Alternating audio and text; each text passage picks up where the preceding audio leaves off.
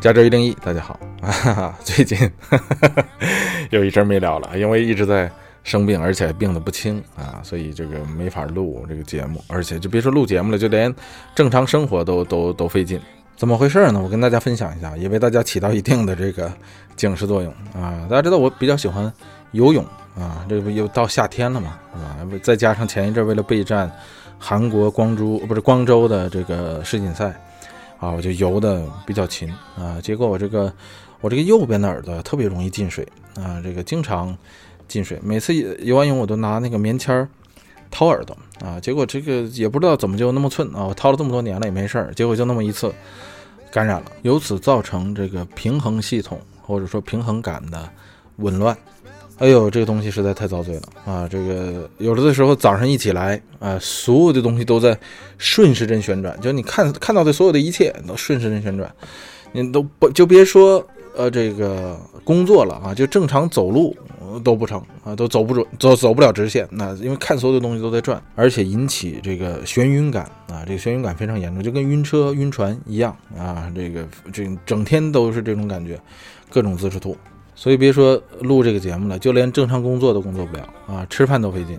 到现在也不算彻底好啊，只不过现在这个眩晕的感觉比较轻了，所以啊，可以基本上回来工作，然后咱们抓紧时间来录这个节目。所以在这里啊，借用我这个医生跟我说的一句话啊，告诫大家，就是没事儿千万别掏耳朵啊，不是没事儿，就是就是就是不要掏耳朵啊，不论你用什么工具，棉签儿啊、扣耳勺啊什么之类，不要掏耳朵。更不能够去用那种所谓的什么耳烛是吧？是什么耳朵的蜡烛那种东西，在耳朵这点根很粗的像香似的东西，然后号称能够清理你的耳朵，呃，那那个那个完全是扯淡啊！而且反倒会伤害你的耳朵啊！这个当然我没有去做啊，这个其实在这面很多 SPA 啊什么那种美容院呢。呃，也比较流行这个东西啊，不要问我怎么知道的啊，这个，但是我相信大家都都这个明白，大家都是受过教育、有知识、有文化的人啊，一想这东西肯定也不会这个起到真正的效果。如果真有深信不疑的朋友啊，我我建议你可以呃在网上买一个那个耳烛是吧？回家做一个实验，把它放到一个杯子里，然后点着，你看看它能不能清理你那个杯子。哎，这就是为什么咱们这个节目啊拖了一段时间。另外还是咱们这个收费节目的这个事情叫。中东往事啊，这个题目咱们在上期里头说过了，呃，打算从最早的苏美尔文明聊起，一直能够聊到后萨达姆时代，呃，这个全集会很长，所以这个蜻蜓说要把这个东西分成上下两部啊，咱们先出一战之后的这一部分，就是一战后的中东啊，一直可以聊到当今啊，现在。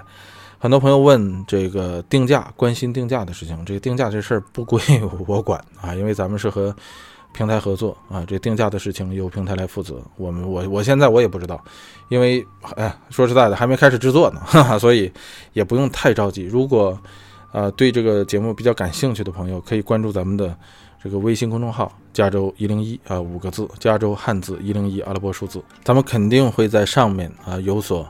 更新对于这个收费类的节目和这个到时候的公告，虽然这个定价方面我没法现在答复大家，但是这个内容我还是可以啊，这个很有把握的说是很好的，呃，至少是很丰满的。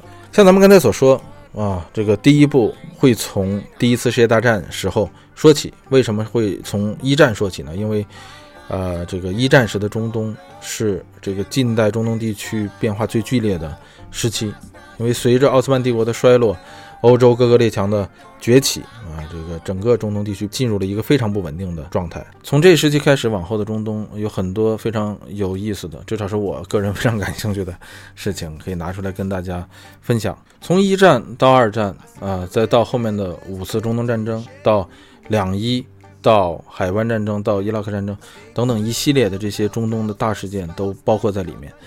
当然，战争并不是整个系列的全部，更多的咱们是要去看，呃，这个到底是什么引起了这样一场一场又一场的战争，而这样一场一场又又一场的战争，最终又影响了什么，改变了什么，达成了什么？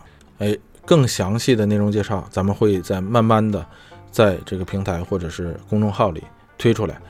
呃，除了内容之外，啊，为了把这个节目做好，把这个系列做好。我甚至还换了一个相对高级的话筒啊，为自己搭建了这么一个呃专业的，或者说怎么能叫专业吧，半专业的这样的录音棚。哎，这一切所做都是希望能够为大家值回这个票钱。毕竟咱们这是大姑娘上房，大姑大姑娘上房干嘛？大姑娘上轿头一回，希望能够啊，这个漂漂亮亮、体体面面的上房上上轿啊。但是啊，话说回来，如果对中东这个话题不感兴趣的朋友们，也不用太担心，因为咱们免费的这个节目还是那句话，不会停啊，这个还会继续的更新下去。最近比较慢的原因啊，主要原因是因为病了。哎，咱们这个闲言碎语加广告啊，就聊到这儿啊。咱们往下说这个正题。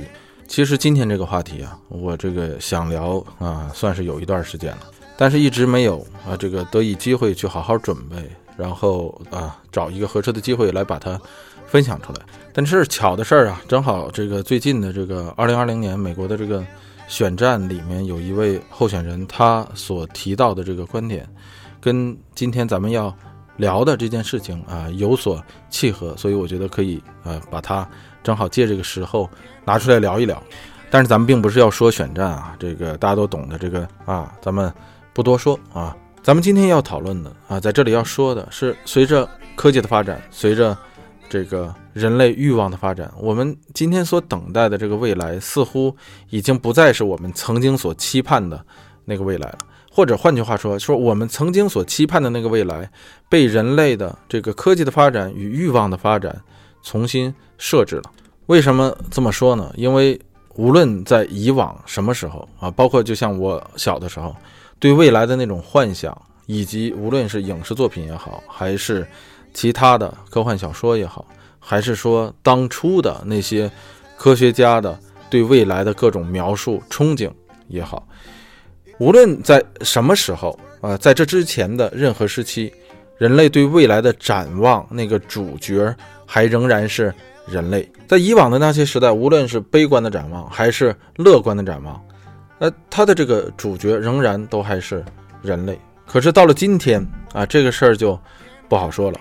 之所以说它不好说了，是因为基于今天的这个科技的发展、社会的发展啊，加上人类自身欲望的发展的速度和。程度来看，这种可能似乎是越来越大了。而这种观点，如果放在十年前的话，啊，绝大部分的人会听到，会说你这是杞人忧天啊！我相信在十年前，如果我听到这样的话的话，啊，我也不是没听到过，我也会觉得那是杞人忧天。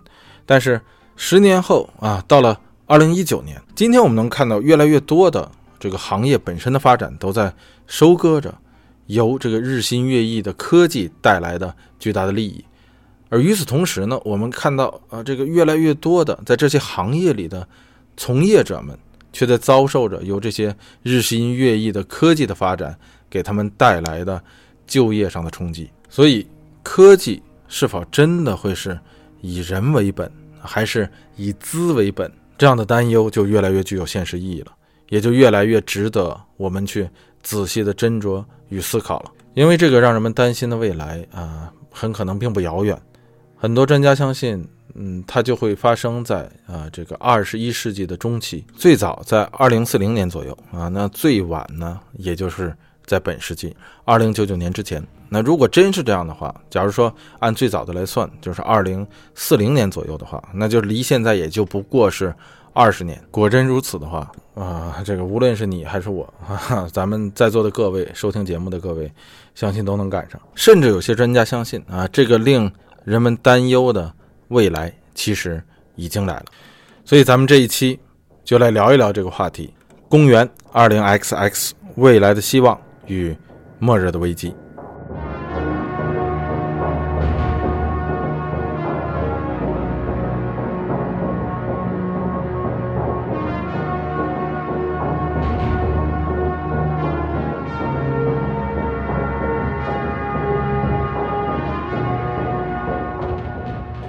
大家知道，咱们人类和绝大多数动物的一大区别就是，人类可以使用工具，呃，人类也会使用工具，也会制造工具。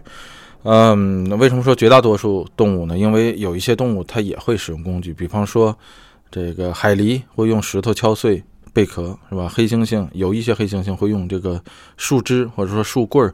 钓那个蚂蚁吃，这也算使用工具。甚至今天的人类啊，大家都都知道，咱们都属于智人，是吧？今天的这个人类并不是唯一会使用工具的人类，在这个早以前，像什么匠人呢、海德堡人呢、尼安德特人呢，这些在产生在这个智人之前的人类物种，也已经会使用和制造工具了，甚至有证据表示。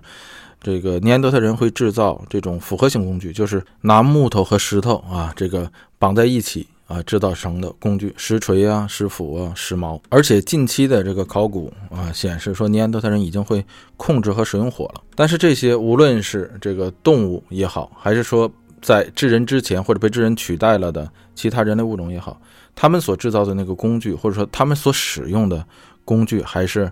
太过简单了啊！这个跟智人所制造和使用的工具比起来，实在是差的太多。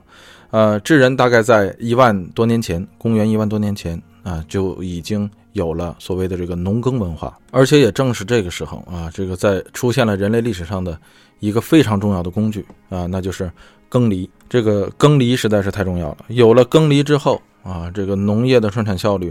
大大的提高，可能听到这有些朋友会说说，那没有犁怎么怎么种地啊，是吧？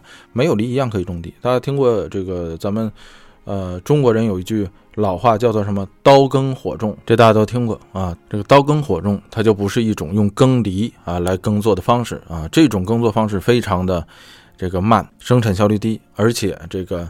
同样单位的土地生产出来的粮食啊，这个收割的粮食非常的少。到现在有一些这个原始的部落，甚至中国有一些少数民族，据说还在使用这种。原始的刀耕火种的这个农业生产方式，而这个耕犁的出现就不一样了。耕犁的出现可以使这个单位亩产啊，或者说单位土地生产的这个粮食非常多啊，比原始的这种刀耕火种的方式要多得多。你只有生产的出来的粮食多了，你才有粮食所囤积啊，你有粮囤积的粮食了，才会出现商业。你有了富余的粮食，你才可能去用你富余的粮食去跟别人换你没有的东西，比方说衣服，是吧？织物啊，比方说这个生产工具啊，比方说啊这个肉类，你才能够换这些东西。而你在交换的过程中，就会出现有些人不需要去种地了，他可以去打猎啊，他一样可以得到粮食，通过商业，他可以去这个制造工具，他一样也可以得到。粮食通过商业等等等等啊，这样才会出现不同的行业啊，不同的人干不同的事情，才会出现这个一个一条长河上下游的部落之间出现什么商业交流，才会出现这个吞并与合并，才会形成城市，最终才会形成人类文明。所以这样说大家也能够理解，就是人类文明的第一步，就是因为有了这个农耕文化，有了耕犁，是吧？这个有了多余的粮食啊，这个换句话说就是。吃饱了撑的，哎，这个说的科学一点，那就是人类的欲望。这会儿听起来似乎有点扯远了，但是自人类进入到农耕文化之后啊，或者说进入到这个文明开始之初之后，一直到后面的若干千年都没有太大的变化。咱们在这里说的这个变化，并不是。版图的变化是吧，并不是地图版图的变化。比方说，一个文明击败了另一个文明啊，一个民族吞并了另一个民族，一个国家占领了另一个国家，不是这样的变化，而是说在人类整体发展过程中，变化并不是很大啊。这个有数字统计说，从这个农耕时代开始啊，一直到啊第一次工业革命之前，呃，这个人类每年的这个经济增长率。啊，这个大家知道现在的经济增长增长率啊，就是这个所谓的 GDP 的这个增长是多少？不过如果说往前算，从第一次工业革命之前啊，往前一直算到这个农耕文化的开始的话，每年的这个经济增长率也就是个零点零六啊，百分之零点零六左右。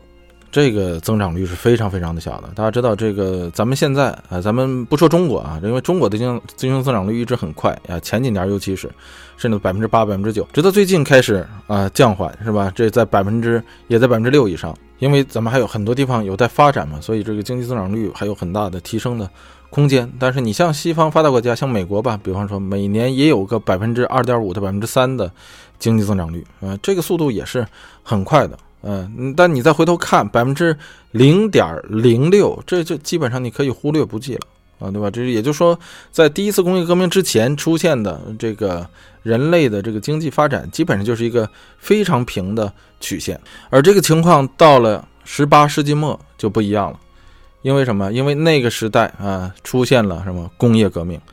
这个咱们现在叫第一次工业革命，但是在十八世纪末的时候，人们还不能管它叫第一次，因为不知道还有第二次嘛。一七六九年啊，英国人瓦特改良了蒸汽机，而正是蒸汽机，在我个人看来啊，它是人类历史上继耕犁之后啊第二个划时代的人类工具。正是因为有了它啊，才有了真正的工业的出现。在第一次工业革命之前，哎，也就是瓦特改良蒸汽机之前，这个蒸汽机在十七世纪末已经出现过了啊。这个是法国人发明的，但是这个那个时候的蒸汽机没法用于工业生产，因为它什么太大啊，太麻烦啊，生产效率。太低，没法用到船上啊，因为当初的船是人类啊最有效的这个运输方式，也没法用到啊这个生产制造之中去。而正是瓦特改良了蒸汽机之后啊，使得蒸汽机在工业方面的运用啊，在运输传统运输方面的运用啊，才得以实现。从此也正是基于机器啊，才发展出来了工业。在这之前也不是人类，也不是没有工业，是吧？当初人类的工业在这之前叫什么叫手工业，是吧？一切东西都得靠手。比方说，大家知道啊，在工业革命之前啊，咱们说冶金靠什么呀？靠这个铁匠，是吧？这个英文叫做 blacksmith，也有叫这个 white smith。啊，这个无论是黑史密斯还是白史密斯，其实都是什么打铁的史密斯。那为什么有黑有白呢？是因为有些人认为啊，这个铁是黑色的啊，有些人觉得这个铁啊是白色的啊，所以有的叫黑史密斯，有的叫白史密斯，其实都是打铁的。哎，这就有点像前一阵流行的网上的看那个图片一样，什么那个裙子是蓝的还是黑的什么之类，反正有些人觉得这个铁是黑色的，有些人觉得铁是白色的啊，一样的。人类进入。铁器时代以来啊，这个打铁这个行业都已经有了这个上千年的历史了，是吧？但是工业一出现啊，这个机器一出现，人们看到这个蒸汽机，看到这个机器的力量要比人力、比兽力要大得多呀，所以人们自然就会想到说，我怎么能够运用这种力量到我的其他的生产或者是生活之中去？那自然也就会想到说，我怎么把这种力量运用到冶金的这个行业里。是吧？这个史史密斯的这个行业里，我怎么去用它？经过了几十年的尝试、实验和改进啊，终于在十九世纪中期之前啊，就是一八三几年、一八四几年的时候，这个第一个冶金厂就出现了。同样的道理，人们也会想说，我怎么能把这种力量啊，这个取代人力和兽力，去这个推动我的交通工具去行驶，是吧？当初最重要的交通工具就是船啊，这个最有效的交通工具就是船。那当然就会想着怎么把它放到船里，对吧？也是经过了几十年的改进啊，在十九世纪初啊，一八零七年左右的时候，世界上第一艘靠蒸汽机驱动的这个轮船就出现了。改进了这个水陆交通之后，人们就自然会想到说，我怎么改变陆路交通，是吧？提高我陆路交通的这个运输啊效率。蒸汽机这么大啊，这个锅炉这么大，你不可能放到马车上是吧？你你你这个马车那么小，这不成。而且马车的轮子是木头的，对吧？是受不住这么大的重力，怎么办啊？想来想去，最后什么火车被发明了。同样啊，是在十九世纪初啊，一八一几年的时候，世界上第一辆啊，或者说第一台蒸汽机车出现了。同样还有。这个纺织业啊，这个最早的时候，这个纺织业呀，大家知道，这个男耕女织那个时代的时候，西方其实也是一样，织布也是靠个人呃家庭来做的。但是在工业革命之前，也出现了这个相当于大规模的这个纺织厂，只不过那个时候的纺织厂和手工业没什么太大的区别。那这个是依河而建，靠这个水流的那个动力推动纺车。来这个进行纺织，所以这就是为什么说纺织厂在英文之中叫做 cotton mill 啊，就是这个棉花磨坊啊，mill 就是磨坊的意思嘛，哎，就是这么回事儿就和当初的那个磨米磨面的那个磨坊一样啊，都是靠这个水的力量或者是风的力量啊，比方说荷兰，哎，靠这种自然力量来驱动的，呃，所以哎，到今天仍然还叫 mill，蒸汽机一出现。情况就不一样了。经过改进之后，这个磨坊也好啊，还是这个粮食加工厂也好，还是这个纺织厂也好，都不需要再依水而建了，是吧？而且蒸汽机的这个生产效率可是比呃这个自然力量要强得多、大得多，生产效率就不知道被提高了多少倍，是吧？更何况像这个纺织厂磨坊，在以前的时候，一到冬天就基本得歇业了，是吧？这水冻上了，呃，或者是没有风了，呃，你就你就没法。这个生产了。嗯，这个有机器的情况下就不一样了。所以由此可以看出来，呃，这个蒸汽机的出现，或者说被改良之后可以用于工业化、商业化的蒸汽机的出现，使得人类的历史往前又大大的迈进了一步啊，上到了一个全新的平台上。这个时代开始工业化的啊，这些国家的啊，这个生产效率和经济。呃，这个规模、经济效益要比之前农耕时代的那个时候要大得多得多，也要快得多得多。差在哪儿呢？或者说差了多少呢？咱们刚才说了啊，在农耕时代的情况下啊，这个过去的这个几千年的呃这个时间里，人类的总体这个经济增长也就是每年呢按比也就是百分之零点零六。可是有了蒸汽机之后，就在蒸汽机出现的那一年开始到。也就是说，十八世纪末到这个十九世纪初啊，就是一七六零年左右到一八零一年之间的这段时间里，这短短的四十年，GDP 的增长率啊，咱们以英国为例，因为当初并不是所有的国家都已经被啊都已经开始工业化了，只是从英国开始向欧洲慢慢推广，其他很多国家和地区，比方说亚洲，在当初还没有开始真正的工业化呢，所以这个这就没法算了。咱们只以英国为例，英国一七六零年到一八零一年之间的 GDP 增长率已经达到了百分之一。今天看起来百分之一不算什么，可是，在当初你和那些还处在百分之零点零六上下这样的国家比起来，百分之一可是一个大于百分之零点零六十六倍的数字了。而大家不要忘了。一七六零年到一八零一年之间，这四十年，蒸汽机刚刚出现，各个行业还没有真正的开始改变啊，发生巨大改变呢。咱们刚才说了，火车啊是呃一八零一年之后啊，一八一几年出现的，轮船啊这也是蒸汽轮船，也是一八零几年出现的，而冶金厂是到十九世纪中期一八四几年的时候才出现的。即便在这些主要行业还没有发生改变的情况下，呃，这个工业革命初期。GDP，英国的 GDP 增长已经达到了百分之一了。而在这些行业在十九世纪初之后发生了真正的工业化改变之后的 GDP 又是多少呢？从一八零一年到一八三一年这三十年的时间里，英国的 GDP 增长率就已经跳到了百分之一点九。当然了，这个数据啊，不同的来源，那这个数据又不尽相同啊。这个相当于取取一个平均值来看的话，这个差距不会。太大，而到第一次工业革命后期的时候啊，这一数字，也就是十九世纪中期的时候，这一数字已经到了百分之二点五左右。所以从这一数字上来看啊，不需要我在这里过多的废话，我相信大家都知道，说这个工业革命以蒸汽机为代表的第一次工业革命，它的伟大之处和伟大意义在哪里啊？它能够让一个啊，按咱们来讲话说，啊，曾经落后了数千年的啊，这么一个。不起眼的小岛国，甚至是说在过去的上千年的历史里啊，饱受屈辱的 一个小岛国，是吧？叫做大不列颠的小岛国。哎，咱们这不是开玩笑，是吧？这个虽然说的有点戏谑，但事实是这样，对不对？罗马人来了，罗马人战；哎，罗马人走了，昂格鲁萨克逊人来了，昂昂格鲁萨克逊人战，是吧？昂格鲁萨克逊人被征服了以后，谁呀？哎，这个诺曼人战。历史上的好些统治者和统治家族来说，都是外来户，是吧？你这要是英国人编一部 这个民族主义历史书的话，那得痛书或这个血泪驾驶，对不对？苦啊，是吧？哎，但咱们说跑题了，哎哎，不管怎么样，英国在第一次工业革命之后，可以说得上是什么？小燕子穿花衣，是吧？这个今年这里更美丽，我们盖起了大工厂，装上了新机器，哎，不光人家一个人富起来了，是吧？这还带动了欧洲整个村儿都。发展起来了，哎，翠花再也不是翠花了，对吧？这就是工业革命的伟大之处，要不然哪有维多利亚时代、维多利亚女王啊？是不是？那不还是翠花吗？可以说，第一次工业革命就是和咱们之前所说的啊，人类发明耕犁一样啊，是对工具的又一次大大的改进。但你以为这就完了吗？当然不是，要不然就不能叫第一次工业革命，是吧？有第一次，那就肯定有第二次。在第一次工业革命刚刚完成不久啊，人类就迎来了。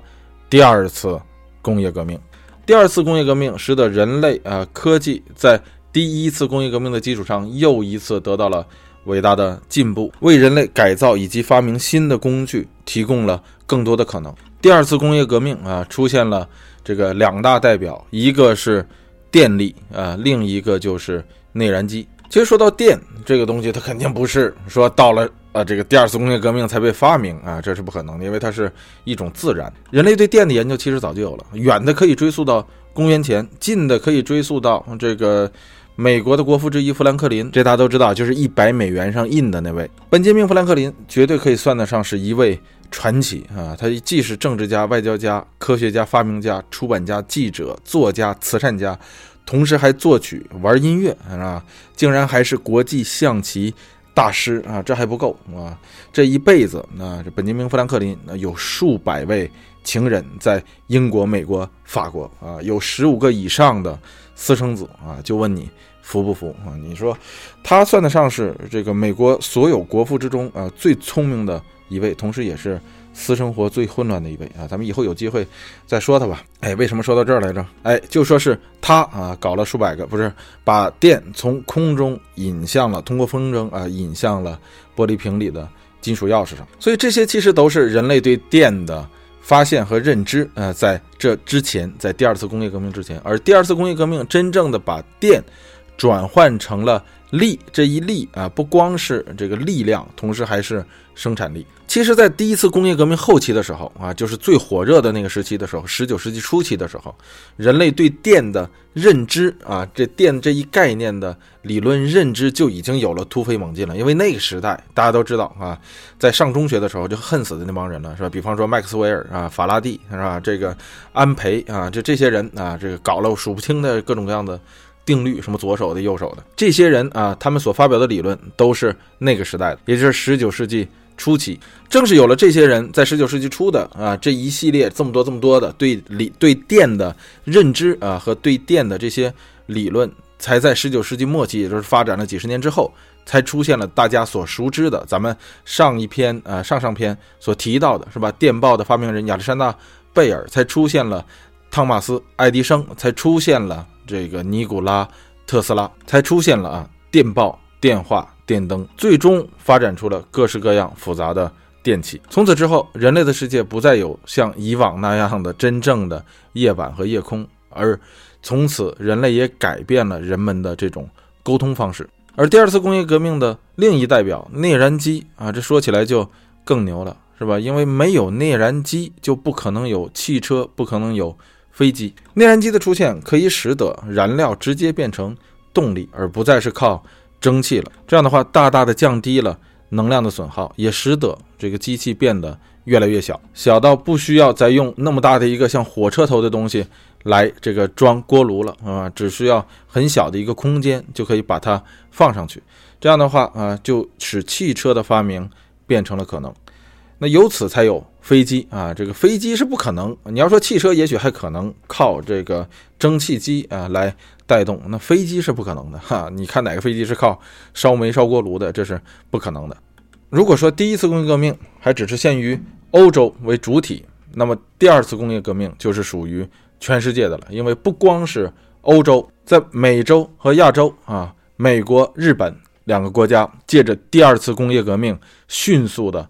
发展了起来。在今天看来啊，咱们回头看，凡是历经过第二次工业革命的国家，到今天看来，仍然还都是第一梯队的发达国家。如果说作为一个国家或者民族来说，错过第一次工业革命还不算太要紧啊，但是你不能错过第二次工业革命，因为第二次工业革命之后，人类的这种欲望就已经迫不及待的要把啊这种对技术上的创新、对生产力上的提高运用到。军事领域之中去啊，运用到抢夺和掠夺之中去，这样啊，在第二次工业革命之后，人类就进入到了一个前所未有的灾难时期，那就是紧接着的两次世界大战。就当第二次世界大战快要结束的时候，人类在不知不觉之中迎来了下一场技术革命。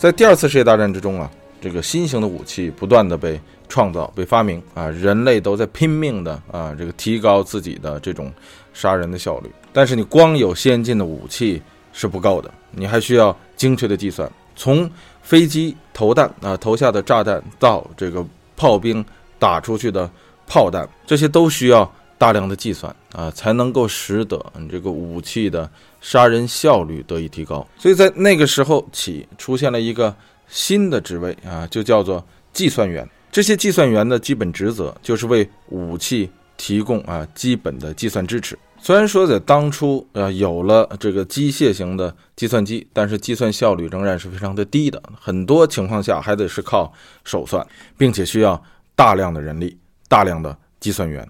正是在这种大量计算需求的前提下啊，一种新型的机器诞生了啊，这种机器被命名为计算机。二战末期的这次技术创新与咱们之前刚刚提到的两次工业革命。有着非常显著的区别。之前两次工业革命或者说技术创新，都是通过机器来代替人力或者是处理，而这一次的技术变革或者说技术创新，是在用机器替代人的脑力。随着第二次世界大战的结束啊，战争虽然不打了，但是军队对这个计算机的需求并没有停止，因为紧接着就是发生在苏美两个大国之间的。核竞赛与太空竞赛，计算机这种东西，在它开始之初根本就不可能被商用或者是民用，而在那个时候，人们也没有想到过这个东西可以商用或者是民用，因为有两点：第一个，它的造价实在是太高了啊，这个别说是个人，一般的商业都买不起，只有军方能够买得起；另一方面来讲，在当初的商业或者是民间。根本没有这么大的计算需求，对如此之大的计算能力有需求的，也就只有军方。如果大家看过，呃，早些年前，哎，不是早些年前，两三年前，啊的一部电影叫做《隐藏人物》，这个故事非常好看，是基于现实故事改编的啊。这个它的背景就是当初冷战时期的这个苏联和美国的太空竞赛，只不过电影里头呢，呃，有一点，由于这个剧情的需要啊，表述的。和现实稍微有点区别，因为在当初那个年代，美国还没有成立 NASA，也就是国家宇航局。而这个故事的真实背景，应该是美国这个国家宇航局的前身，也就是 NASA 的前身，带有着非常显著这个军方背景的一个组织，叫做 NACA，翻译过来应该叫做国家航空咨询委员会。但这个其实无关紧要啊，大家看那个电影里头就能看到啊，这个里头的。那几位啊，这个黑人女主角就是专门做计算工作的，而也正是在那个时候，IBM 这个原本只是生产打卡机的公司啊，在那个时候变成了计算机界的领头羊。这个情节在电影里也有体现啊，是吧？这个 NASA 进呃这个进口去了，这个引进了一批这个 IBM 的计算机来替代初级的计算员的工作。而即便就在那个时候，人们仍然啊也无法预见到说计算机会发展到今天，因为它实在太大、太笨、太贵、太没用了嘛。我在家里和我的办公室里要这么一个东西干嘛呀？是吧？都没地儿放。当初的那个计算机啊，真是一台能够占上半个卧室那么大，而且就别说整台计算机了啊。这个我不知道大家看没看过啊？这个一九五六年的时候，有一张非常著名的照片，就是 IBM 生产的第一块硬盘。长什么样？有兴趣的朋友可以自己 Google 一下啊。这个那个东西，我给你比划一下啊，这么高，这么大啊，长得是那个样子的。您看到没有？哎，没看到没关系啊，我再给你比一下，这么高，这么大，长得那个样。哎，看到了吧？比大家常见的高速公路的收费亭啊小那么一点点儿啊，就那么大个儿啊。容量多少呢？呃，五 MB，那这个就是五兆的容量啊，还没今天的这个一般的手机照片大。是吧？你你说你拿它看个片儿，啊，而当初这么一块像高速公路收费亭啊这么大的啊，这个总共容量有五兆的硬盘，卖多少钱呢？啊，五万美元。这可不是今天的五万美元，或者说是啊五七三十五三十五万人民币，是吧？那是当初一九五几年的五万美元。所以就别说那个年代了，是吧？一九五十年代，咱们就说一九九十年代的时候。啊，上个世纪九十年代的时候，全世界也只有寥寥几个人啊，能够看到计算机未来发展的潜力。而这些人中的其中一位，就是比尔盖茨。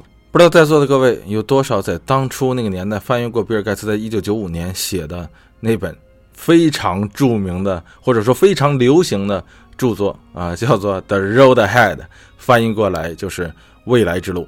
书的封面啊，是正当年的比尔盖茨站在一条公路旁啊，笑眯眯地瞅着你，而这条笔直的公路向远处伸去，没有尽头。这本书你翻开第一章啊，题目叫做“一场革命已经开始了”。如果大家今天还能够淘到这本书的话啊，可以再翻开看一看，就会发现什么是真正的专家在他领域内的。洞察力这种能力，让这部书啊，在二十多年前看似科幻的描述，如今全都变成了准确的预言。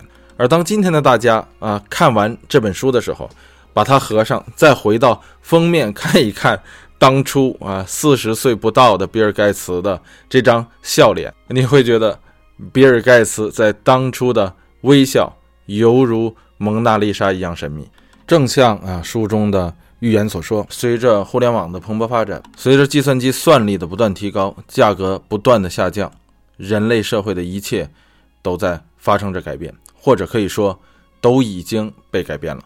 由这场技术革命所带来的这个好的一面、便利的一面，咱们就不用多说了啊！大家天天都在享受着由计算机发展啊对这个世界造成的改进与提供的便利。我们今天可以说一切啊，今天的一切基本上都得益于计算机的发展。我相信今天大家啊很难再找到一个领域与计算机不相关的。咱们在之前的某一期里头啊，这个开场聊华为的时候，这个回顾过是吧？一二三四 G 也展望过五 G 是吧？那时候举过的举过类似的例子，咱们就不在这里再再多废话了是吧？大家。也都有深深的由计算机发展而带来的先进的体会，所以咱们只是说一说，说这场伟大的技术革命啊，它的意义又是什么呢？咱们刚刚才啊，在回顾之前的两次工业革命或者说技术革命之中，几乎所有的机器都是在延展或者说延伸人和兽是吧？家畜、牛啊、马、驴啊，这个肌肉力量。或是来替代啊，大自然不稳定、不确定啊，这个不成规模的一些自然力啊，风力啊、水力。但说白了，这都是一种啊纯力量嗯的这个延伸和扩大。无论是蒸汽机、内燃机还是电力，都是把这种肌肉的力量或者说纯力量的这样的力量，把它放大，把机器变得更强、更轻便、更高效。但是。无论再强大的机器，它后面都需要什么呀？都需要有一个人的脑子啊，来发出指令控制机器。无论是这个炼钢厂的啊，这个司炉工，还是说汽车或者卡车的司机啊，甚至是飞行员，这再强大的机器后面都需要有一个人的脑子在发出各种指令啊，告诉这个机器要干什么，控制这个机器要干要干什么啊？这是为什么呢？因为。你操控的这个机器，它没有计算能力。咱们在这里说的是计算啊，不是思考。机器不知道，哪怕是遇到再简单的问题啊，再简单的选择的时候啊，不说问题吧，就说选择最最最简单的选择的时候啊，在第一次、第二次工业革命那个时期，它机器啊都不可能在是与非之间，或者说零和一之间做任何的选择啊，这个选择还得是人来做啊，还得是人来做。所以那个时代是一个纯机器的时代，这也正是因为在第一次工业革命的时候出现了一个词汇，叫做“机器时代”。在机器时代，锅炉压力太大了，得停止加燃料，锅炉自己做不了；汽车看到红灯得停下来，汽车自己不能刹车；飞机飞太高了，得把窗户摇上去，这飞机自己不会摇窗户。而咱们刚才所举的这些啊例子，在今天看来都是极简单的东西了。因为在计算机出现之后啊，这种这种最简单的计算，或者换句话说，最简单的选择，已经不需要人来做了。在 IT 领域啊，或者说在信息科技领域啊，这个我们把它叫做，哎，等会儿啊，我得把这个专业人士的帽子戴上。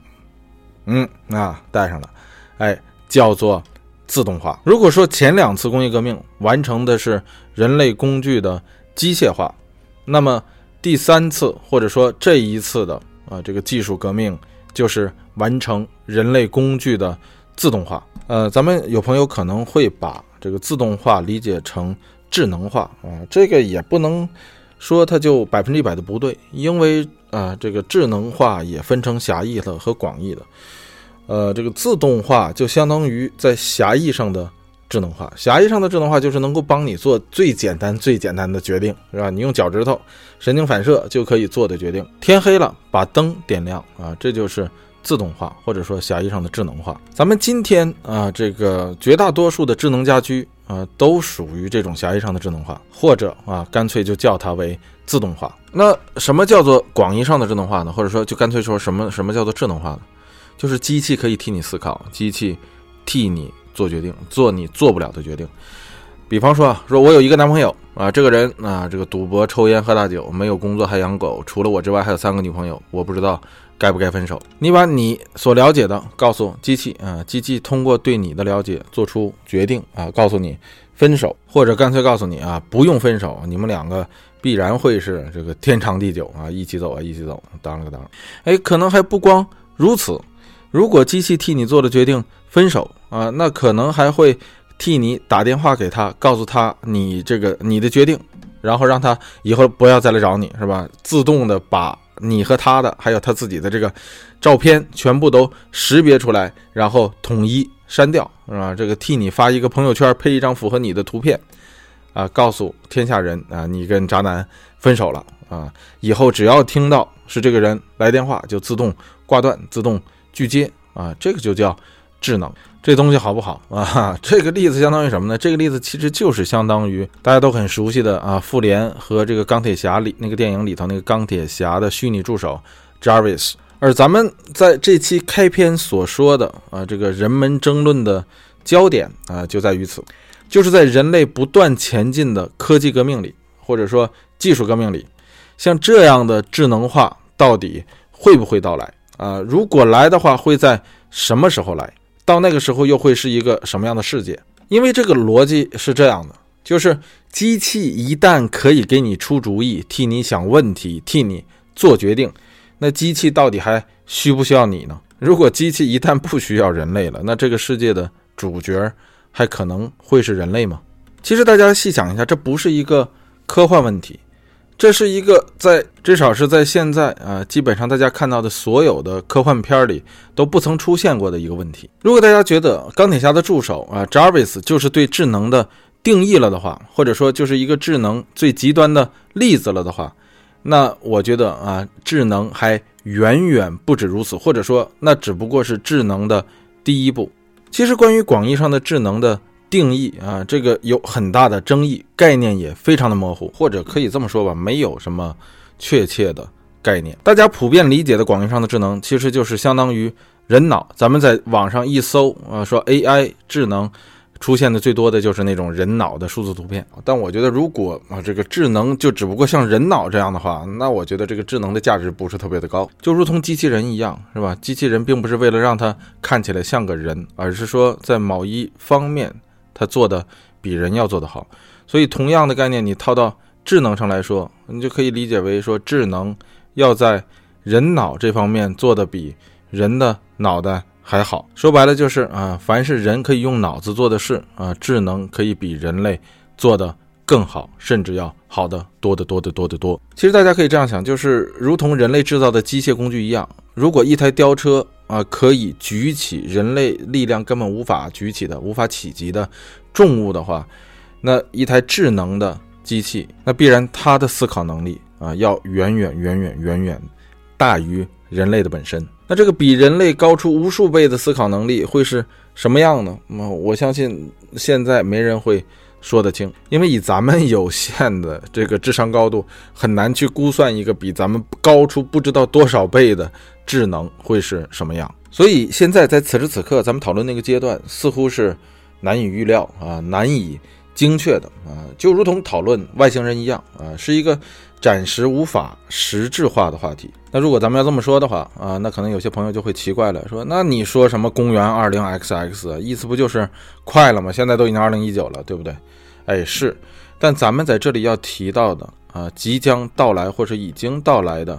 这个具有争议的啊，这个话题或者说这个时代，并不是指这种广义上的智能时代，而是一个在它之前啊狭义智能，也就是多方面甚至于全方面自动化的时代啊。这个时代是可以预见的，甚至可以说是已经被开启了的时代。这个就是从今天到公元二零 XX 的那个时代。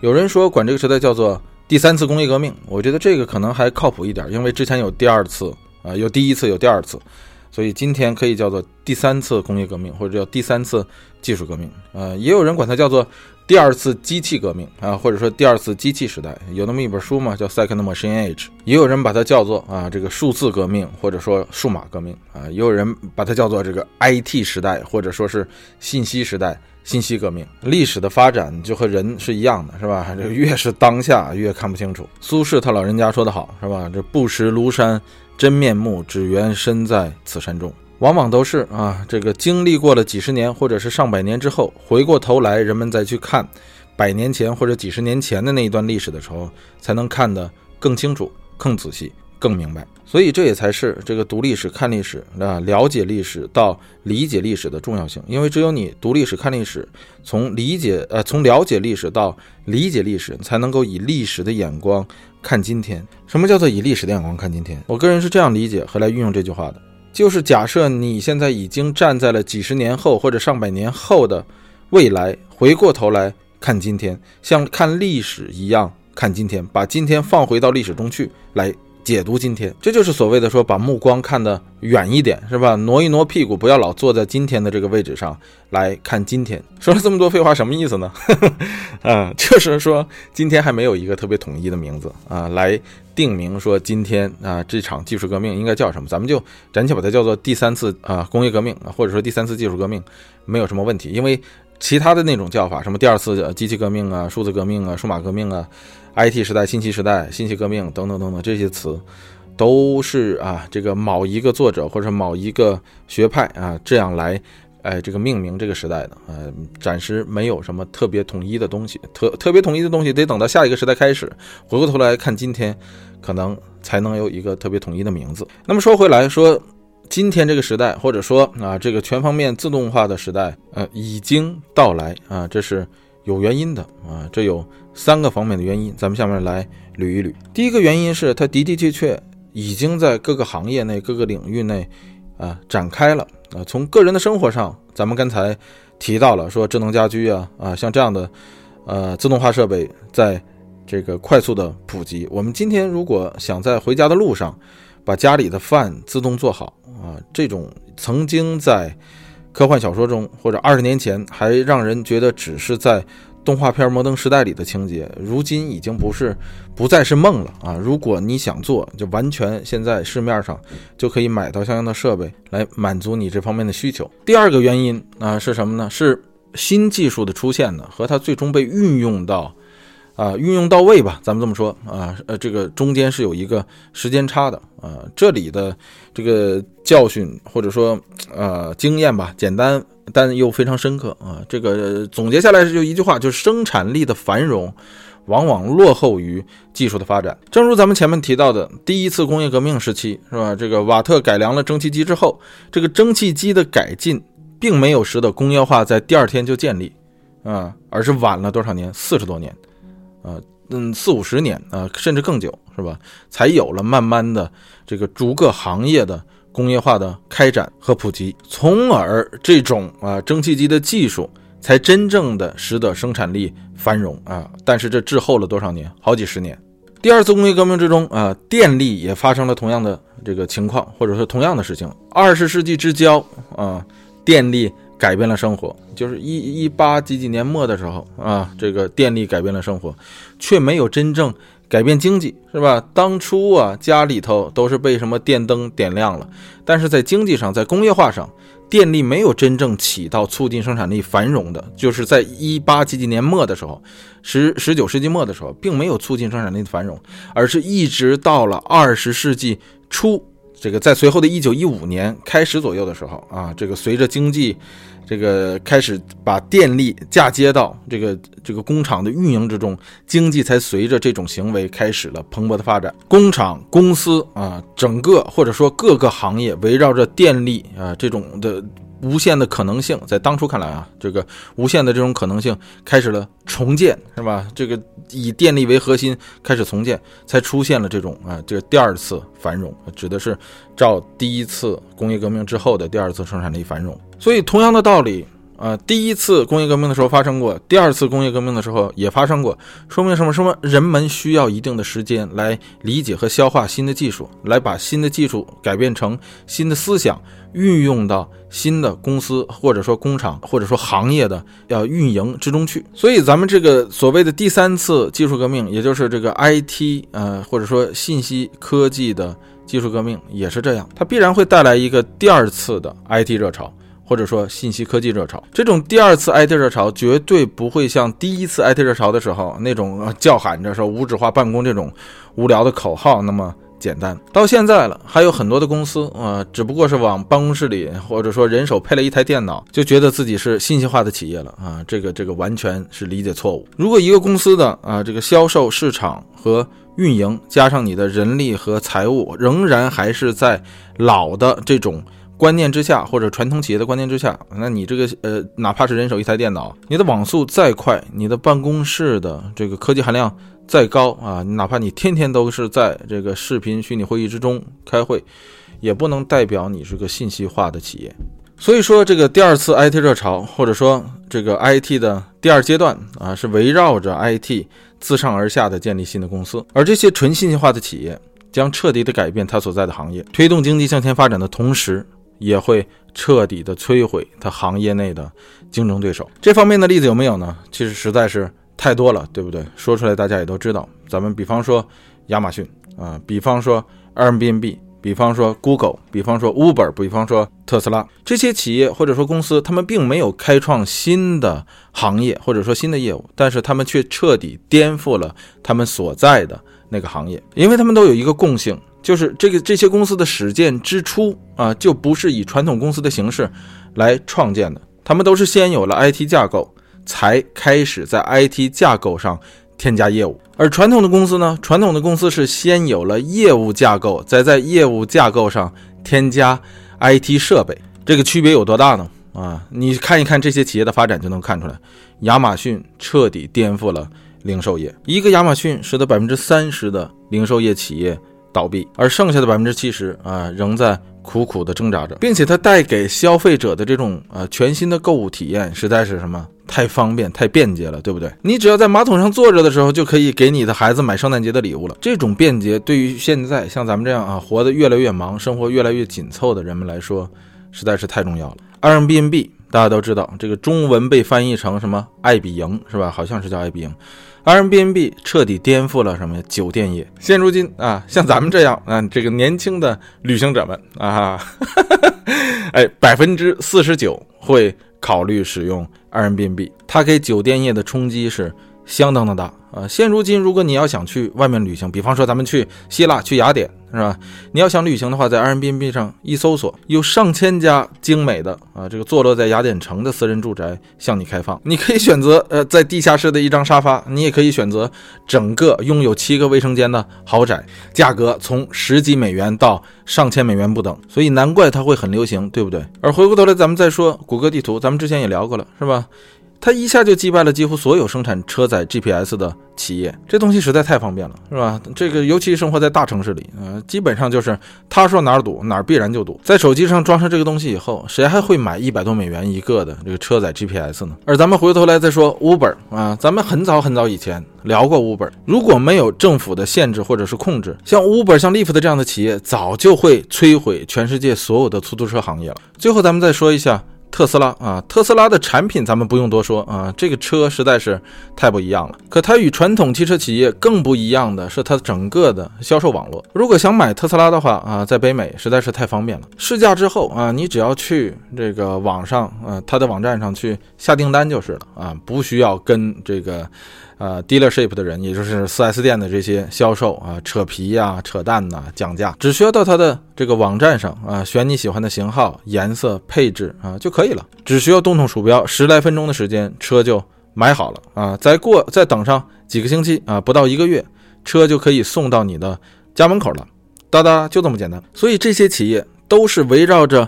IT，也就是说信息技术自上而下建立的新公司，他们摧毁那些呃仍然以传统理念活在行业内的啊他们的竞争对手，就如同在战争中啊热兵器必然会战胜冷兵器一样啊，这个道理就是这么简单。所以咱们在这里可以这么说啊，当第二次 IT 热潮到来的时候，也就是今天，我们会看到越来越多的企业会围绕着信息技术，也就是 IT 开始建造这样自上而下的新公司。新企业、新业务，而仍然秉持着传统观念的企业啊，会被逐渐的淘汰出市场，这是第二个原因啊，咱们所说的啊。那第三个原因是什么呢？第三个原因是大家都熟知的啊，尤其是在这个 IT 领域内，或者说学计算机的啊朋友们都知道的一个。定律，这就是在计算机领域内最著名的定律之一啊，摩尔定律。这个定律大家是都实在太清楚了，是吧？咱们在这里其实不用太多的废话回顾它的历史了啊，它就是由这个英特尔登等等等等这家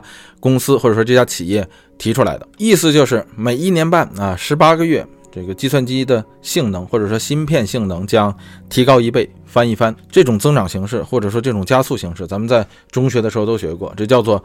指数级增长，或者是指数级加速，这种增长其实是很可怕的啊！大家可以回顾一下那个初中时候那个那个曲线，是吧？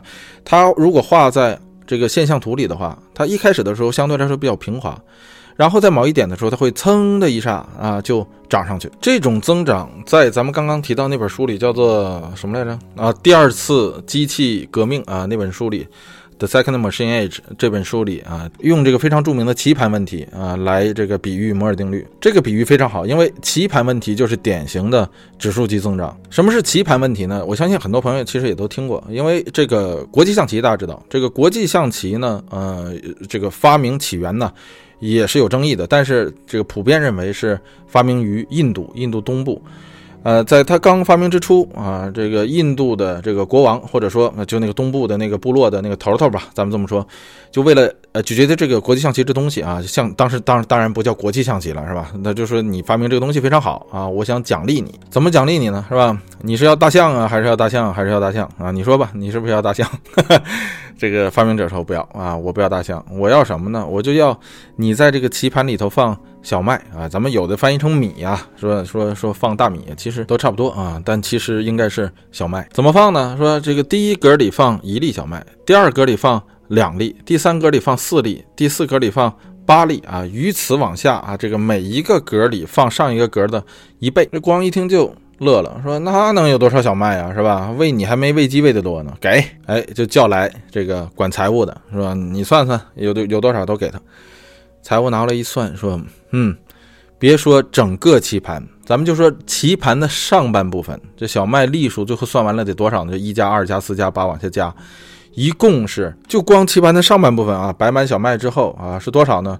四十二亿九千四百万九十六万七千二百九十五粒小麦。如果按那说每粒儿小小麦的这个重量是六十五毫克算的话，那这么多小麦一共得重。”二百七十九吨，这还只是上半部分棋盘，对吧？那下半部分棋盘呢？从下半部分棋盘的第一个格开始，你就得把刚才咱们说这个数乘以二，就二百七十九吨小麦，你再乘以二了，然后再往下又乘以二，对吧？算完以后得多少呢？啊，就是说咱就不说粒数了，粒数实在是读不出来啊。这个就说按吨算的话啊，得给这个人多少吨呢？得给这个人是一万一千九百九十亿。吨小麦，好几个星期之后，财务终于算完了，是吧？一看这数，我勒个 Krishna，是吧？根本给不起啊！就这个数，就别说当初了啊，国际象棋发明的那个时候，别说印度了，就整个现在的啊，小麦全球全球的年产量。这个数是现在小麦全球年产量的一千六百四十五倍，这怎么给得起啊？是吧？你还是牵两头大象回家玩去吧。这个啊，就是非常著名的棋盘问题。所以这一问题充分的说明了指数级增长的可怕性。所以在行业上一直有这么一句话，叫做“棋盘的另一半”或者叫“棋盘的下半部分”。所以如果大家觉得今天的互联网或者说计算机已经发展的很奇幻了的话，想一想这个每往下发展一个棋盘的那一小格。啊的这种未来会是什么样？尤其当咱们进入到了这个棋盘的另一部分的时候，就下半部分的时候，这种发展速度又会是什么样？但是又有人指出啊，说这指数级的增长啊，不可能永远的。存在啊，第一，它因为它会吞噬一切啊，这个地球上没有那么多资源来供给它。换句话说，就是指数级增长永远不会在资源有限的，或者说有限的资源内，或者是有限的空间内持续的增长啊，一个非常长的时间，或者说是无限的持续增长下去。就像这个棋盘问题的故事一样，是吧？如果这事儿是真的话啊，那个发明者啊，就算把那个国王 挤出啊脑白金来，他他他也不可能得到那么多。小麦，因为这个东西毕竟是理论，是吧？离现实的那个有限资源实在是差太多了。作为摩尔定律也是这样啊，在一开始之初，由于这个发展空间特别的大，所以的确是这样，每十八个月确实能够看到说计算机的性能、芯片的性能在翻番。但是随着材料的限制，随着制造精密度的限制，这个速度肯定会。降缓下来啊，这个据说你大家知道，这个芯片你再压缩再压缩，你不可能把它压缩成这个再小了，因为材料的工艺度在那儿。我看资料说，按现在的这个计算机技术，到三纳米的时候就已经是极限了。所以最近有很多人站出来说摩尔定律失效了，这个其实没有什么稀奇的，这个好早以前啊，像棋盘问题的时候，人们就已经说过这个东西无法。极限的增长下去，可是不要误解，因为现有的摩尔定律就算失效，也不意味着啊计算机行业发展停滞不前，计算机的创新还会继续啊。比方说最近最火热的就是量子计算机，几乎啊这个国内外所有的这个计算机领域内的这个研究机构都在做这个东西，所以摩尔定律也许在今天通用的计算机啊这个技术内到达一个极限。但是还会有新的技术出现，也就会有新的摩尔定律。所以综合咱们以上总结的这三个原因，咱们基本上可以下这样一个结论啊，可以这样说：新的自动化时代已经开始了。虽然还没有到达一个高峰，但是它会发展的非常快。那么这样一个啊快速发展的自动化时代，嗯，还没有到达高峰，但是高峰即将到来的这样一个。时代这样一个啊，会给我们生活带来无限便利的时代啊，同时又会给我们什么样的挑战呢？其实这种问题早在这个时代到来之前就已经被提出来过。如果大家翻开旧报纸，尤其是美国啊七八十年代的旧报纸，大家会发现这样的。问题或者说这样的顾虑，早在那个时代就被提出来过。因为在上个世纪七十年代，西方已经开始普及一样在当初看来特别神奇，又在当初饱受争议的一种自动化机器，这就是 ATM 自动柜员机。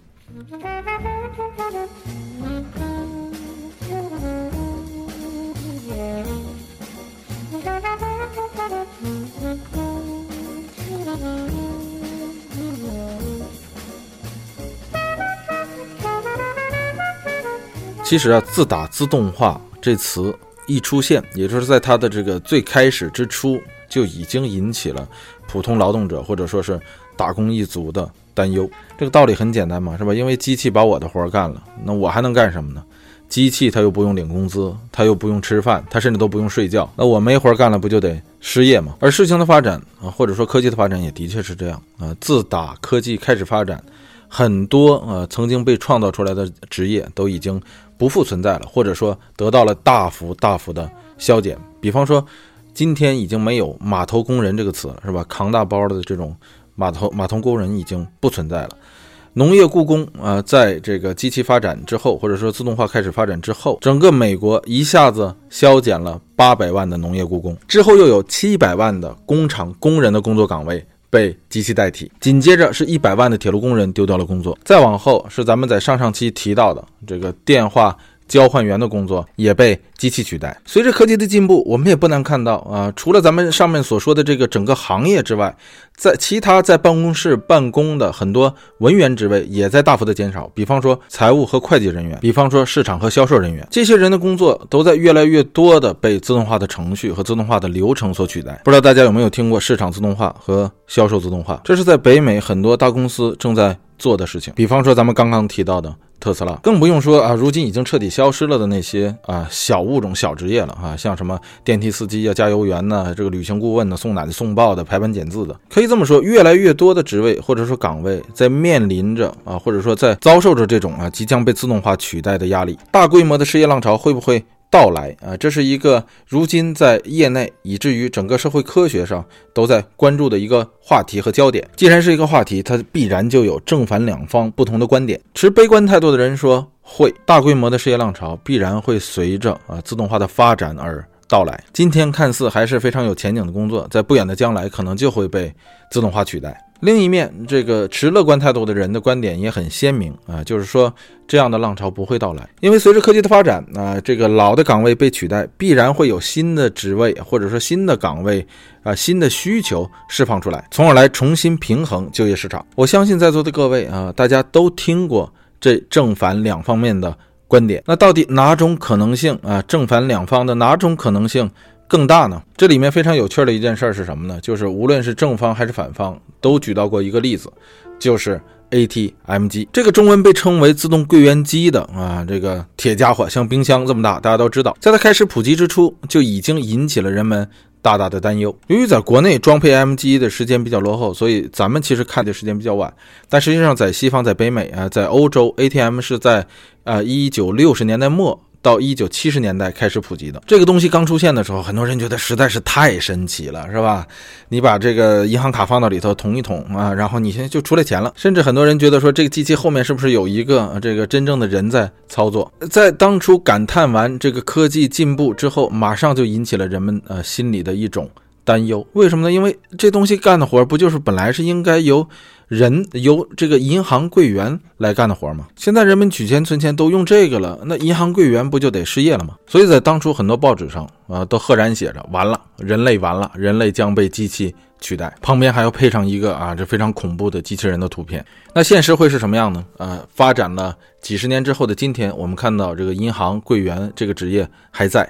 由此，所以持乐观观点的人说啊，就如同 ATM 柜员机啊一样，它并没有取代人类嘛，它并没有取代这个银行里坐在柜台后面的那个服务人员嘛。就在前一阵儿，这个谷歌的 CEO 啊就拿 ATM 机举了这样的例子，他的大概意思就是说，谷歌的发展不会影响到啊这个其他职业或者说其他行业，不会造成其他行业的大规模失业。他说到，就像 ATM 机一样啊，这个自动柜员机的普及，非但没有让这个银行里的柜员职位减少，反而让柜员职位增加了。为什么呢？因为这个柜员机、自动柜员机使得银行的运营成本减少了，每一个银行分支网点的这个总体人力成本减少了，这样就使得说。银行可以有更多的钱开设更多的营业网点，开设更多的营业网点就必然会带来更多的职业岗位，由此也就使得银行雇佣的人反而增加了。这是持乐观观点的人的看法。比方说，Google 的 CEO，当然了，作为谷歌的 CEO，他这样说当然有其他的目的。咱们回过头来看，说持悲观观点的人是怎么来看待 ATM 机这件事儿的呢？首先来说，你得承认说的确是这样。这个由于 ATM 机的普及。导致了这个银行可以开设更多的分支机构啊，每个分支机构可以雇佣比以往较少的柜员运行。但是，根据美国的劳工统计局的数据显示，说现在银行分支机构的数量已经不再是上升了，而是在下降。美国联邦机构预计，到了二零二四年，银行柜员的工作岗位。将从二零一四年的五十二万下降到四十八万，甚至可能削减的比这要快，比这要更多。二零二二零二四年那是什么时候？就离现在还有不到五年。这是什么造成的呢？这正是咱们刚刚所说的叫做第二次 IT 浪潮造成的，因为它使传统银行业啊开始进行技术变革和业务整合，银行的用户已经不需要那么多的。这个银行的这个分支机构或者说是营业网点了，是吧？尤其是网上银行和移动支付的出现，而且这种变革啊还不止于此。除了像 ATM 自动柜员机之外，除了这个领域之外，还有很多其他的行业也在遭受着这种冲击。比方说，在北美啊，这个个人报税业务是个很大的市场。这个其实随着国内个税改革的开始啊，这个行业可能也会有所发展。但是在北美，这个税务师的行业曾经一度非常的火，但是现在开始慢慢的越来越少的人去雇佣个人税务师了，因为这种报税自动软件的兴起啊。比方说，北美非常流行的。TurboTax，有人把这样的软件说成什么呢？说成是少数设计师和工程师创造了这个产品，其中一个人成为了亿万富翁。但是与此同时，成千上万的这个为所得税报税的这种税务师失去了工作，或者说他们的收入受到了威胁。随着这种自动化科技的发展，很多专家都看准了，说往下的遭受啊这个下一波冲击的两个行业，很可能就是。律师或者说法律咨询业务与医疗保障业务，虽然说呃现在的这个自动化技术去能够替代医疗人员或者说普通的医疗人员与普通的法律咨询人员啊，这条路还相对来说比较漫长。但是由于啊这个法律咨询或者说律师行业与这个医疗行业这两个行业是。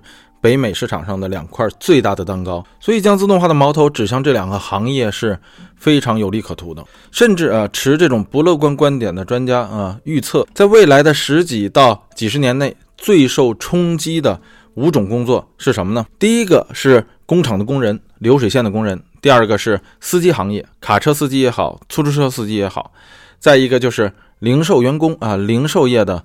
这个行业包括收银员、食品服务业人员啊，包括服务员，包括侍者，甚至包括厨师，还有就是普通文员，比如呼叫中心啊，比如银行柜员。其实这也不算预测了，因为这五个行业已经开始受到影响了。咱们前面说了，呃，自这个机械化自动化以来，已经有七百万的工厂工人、流水线的工人。失业了。比方说汽车与制造行业的，而汽车这个行业大家都知道，虽然现在马路上跑的所有的车还都是人开的，但是自动驾驶技术已经日趋成熟。先不用说那种啊，这个谷歌或者说其他的科技公司在正在实验中的这种无人驾驶汽车，咱们就说已经上市的像。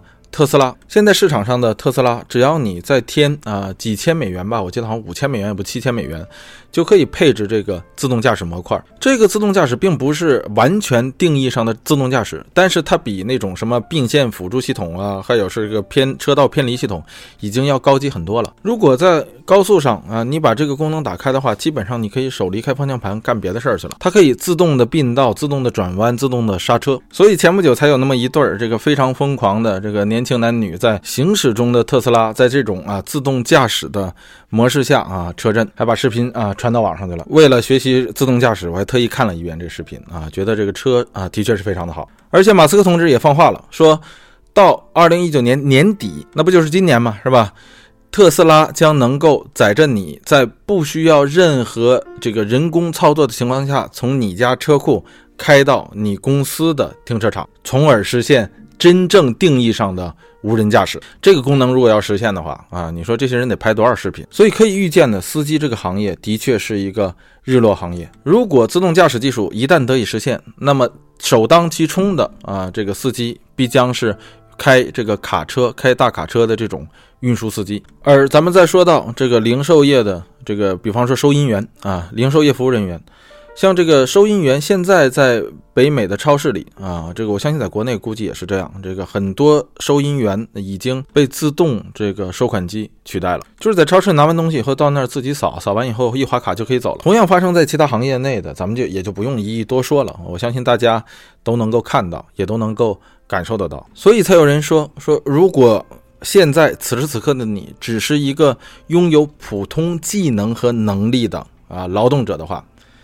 那么，如今的这个时代，呃，那将是对你来说是一个史无前例的空前的压力最大的以及最糟糕的时代。而这里所说的不光包括蓝领工人啊，也包括在办公室工作的白领打工者。因为在过去啊，这个新技术倾向于使这个蓝领的工作自动化，但是现在这个信息技术已经开始自动化白领的工作了。咱们之前。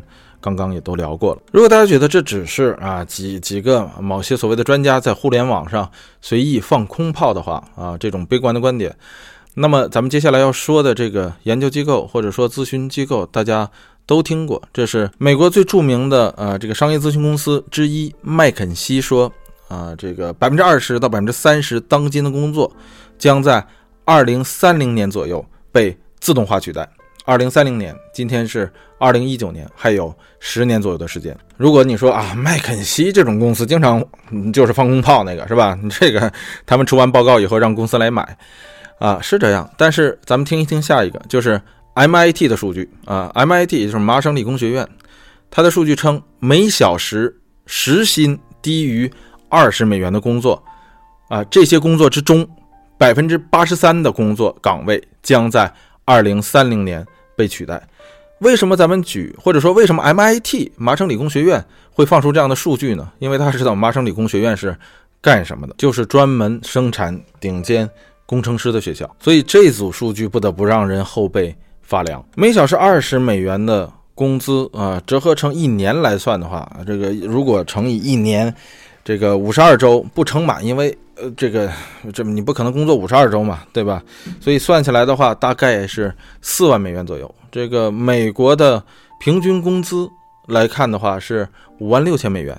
呃，但是这个美国收入的中位数是多少呢？是三万一千美元。所以大家根据这三组数据，能够知道这个四万美元，哎，也就是这个二十美元一小时这样的这个劳动者，在美国大概有多少人口？如果真的按麻省理工学院算的这样说，在十年之后，也就是二零三零年左右，有百分之八十三啊现有劳动这些劳动者的这些工作岗位将被自动化取代，那么。大家可以大概估算一下，将会有到时啊有多少人失业。可是说到这儿，肯定有人会这个想到这儿了，就说啊，你等等等等啊，这个虽然说啊呃有百分之八十三这样的劳动岗位将失去，但是并不意味着这百分之八十三劳动岗位现今的这些劳动者们将找不到其他的工作呀。换句话说啊，就是自动化啊使一些人失去了饭碗，但是自动化会带来更多的或者说其他的。饭碗把这个窟窿填补上啊，这个丢掉饭碗的这些人可以再培训、再就业嘛。另外一方面讲啊，这个自动化把这些呃这个时薪二十美元以下的这些劳动者的工作取代了。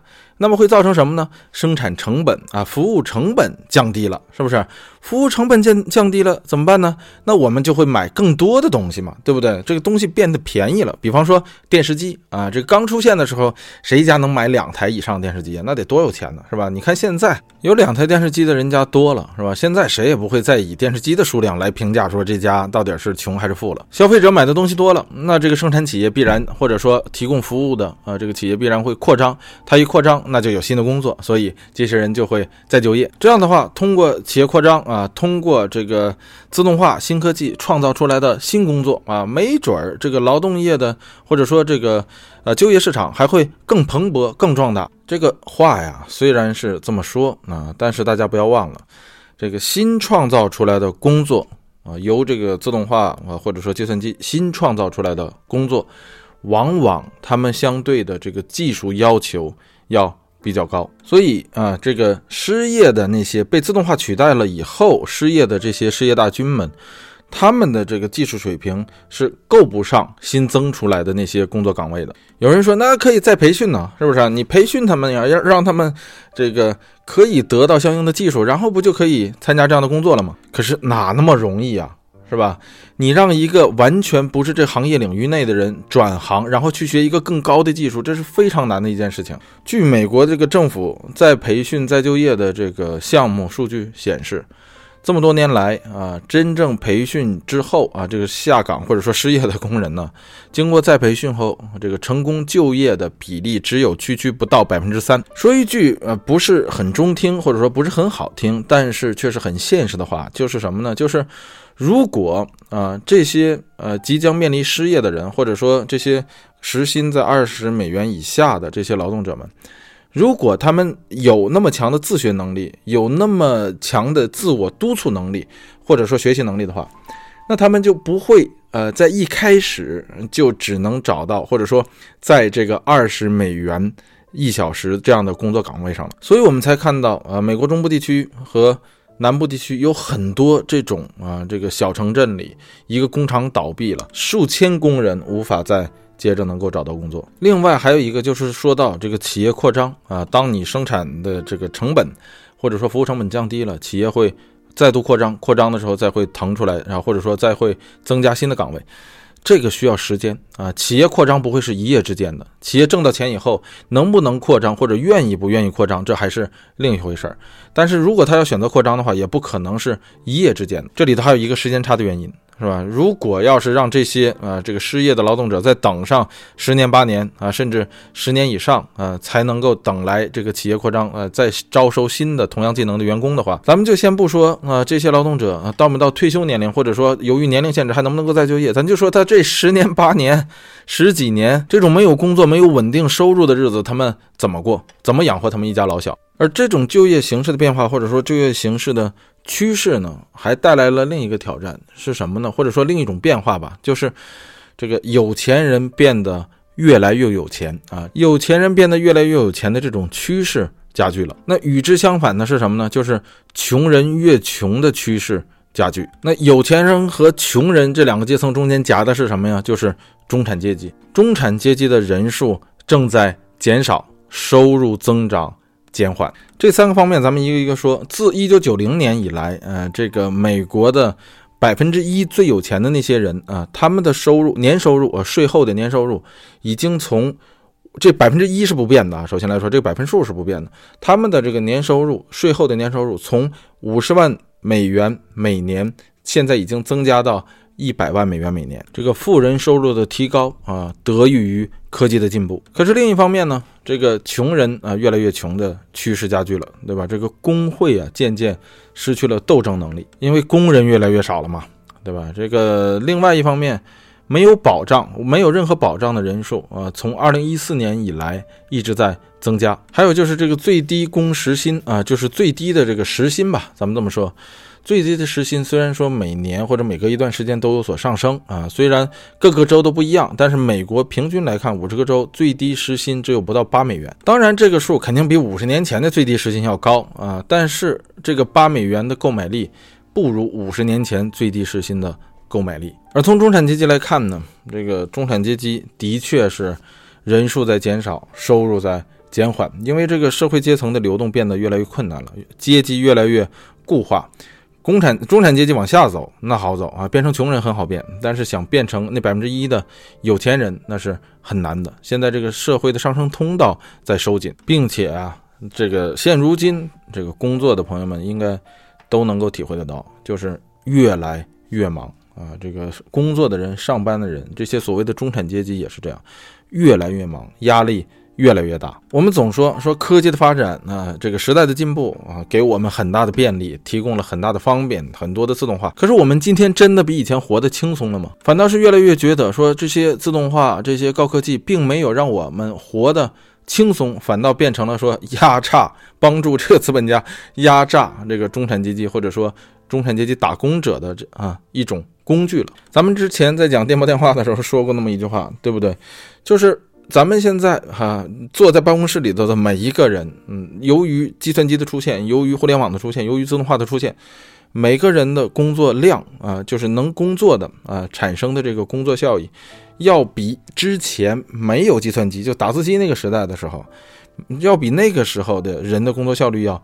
高的高，多的多。咱们不说，呃，如今的一个劳动者，就办公室的文员，能顶上之前的十个人的话，那那咱们就说，现在的一个人能顶上之前的两到三个人。那你现在的工资能够顶上之前的两到三个人吗？恐怕是没有啊。甚至如咱们刚才所说的，可能从购买力上比较来看啊，也许很多人挣的还真不如之前这个那些白领挣的多。所以这才造成了啊，这个有钱人越来越有钱啊，这个中产阶级越来越缩水。穷人越来越穷，而且从另一方面讲，虽然科技在进步，时代在进步，我们所见到的新鲜玩意儿啊越来越多啊，这个数不胜数。呃，但是我们话说回来讲，这个人的道德水平、教育方法、法律法规、社会制度等等等等方面，其实没有什么变化，是吧？这个远远跟不上现今技术、科学技术的这些发展速度。别的不多说，就说咱们今天的这个教育方法、教育方式以及教育流程，其实还不过就是停留在百十来年前。啊，绝大多数人离开学校就不会再去学习，也不再学习了啊。剩下的这一小部分仍在自我学习的人中的绝大部分人所使用的学习方法，仍然是在学校里头学校灌输给咱们的那一套。但其实啊，很多方法啊，这些或者说这些学习方法中的绝大多数吧，都已经跟不上这个时代了，甚至啊，可能在一开始就是错的。大家还记得咱们在？这个微信公众号里头有一篇短篇集里说过这么一次，就是背单词是非常差劲的学习语言的方法，但它却是学校教给我们的方式啊方法。考试的时候就按这个算分啊，就按这个方法去考。但这个方法却是在你学习语言的道路上最大的这个累赘啊！我咱们还有朋友听了以后啊，专门跑我这儿来争论啊，有的还特别激动，还来骂我。你看这个，这就很奇怪，就是说这个人们呢。对学校的感情是有多么的深，是吧？即便在学校里没学什么东西，或者说即便学校教给了我们很多没用甚至是错的东西，很多人并没有这个怎么说呢？并并没有这个从学校那里思呃这个学到思辨的能力，而是死死的记住了这个一些教条。这个我能理解啊。这也就是为什么在咱们这个现实的世界里，只有少数人才能达成自己的期望。而现如今，咱们再看。这个大学是吧？这个现在的大学学历再也不是一份工作保障了，哎，并且早就不是了，是吧？有人说，今天企业或者说用工单位哎，在招人的时候啊，这个提出大学学历要求，就和当初几十年前要求中专以上同等学历是一样的啊。其但但其实今天的大学学历还不如那个时代中专或者是技校的工作保障程度大呢。另一个说到学习，我还说一个啊，咱们之前其实在别的地儿也说过。说这个，我一直很关心的事儿，就是今天这个社会，或者说今天这个世界，娱乐的方法变得非常非常多，或者说越来越多，越来越容易，是吧？而对普通人学习或者说上升的途径却没怎么变化，对吧？娱乐的方法那真是比比皆是，而且越来越容易，什么电子游戏呀、电子烟呐、大麻、毒品、互联网、移动互联网。咱们就说电子游戏这个东西，以前啊，我咱们之前也聊，我小的那个时候是吧？你要想玩个游戏，你得把游戏机拿出来，插上卡，接到电视机后头，并且你还得找一个家里没有人在用电视的情况下，因为那时候家里一家只有一台电视，是吧？没人用电视的情况下，你才能够玩游戏。可现在呢？现在谁还这样做呀？是不是？现在你要想玩游戏，打开手机。点一下屏幕就可以开始玩了。很多人呢，把自己大量的时间用在这个上面了。那那他他还哪有时间呢？他就没有时间去学习了呀。并且就像手机上的游戏一样啊，现如今你想干点什么娱乐，基本上都是可以唾手而得。看一个电影啊，刷一个微博，追一个剧，还有像咱们之前说的，你想在网上约会、购物、刷省钱快报，娱乐变得实在是。太容易了，但是无论科技怎么进步啊，这个人的一天就只有二十四个小时，自古都是这样。大家知道有一个所谓的什么定律，叫做一万小时定律啊。当然，他说这一万小时定律指的是说你在某一领域内不断付出，一共积累一万小时，那你就是这个领域内专家了。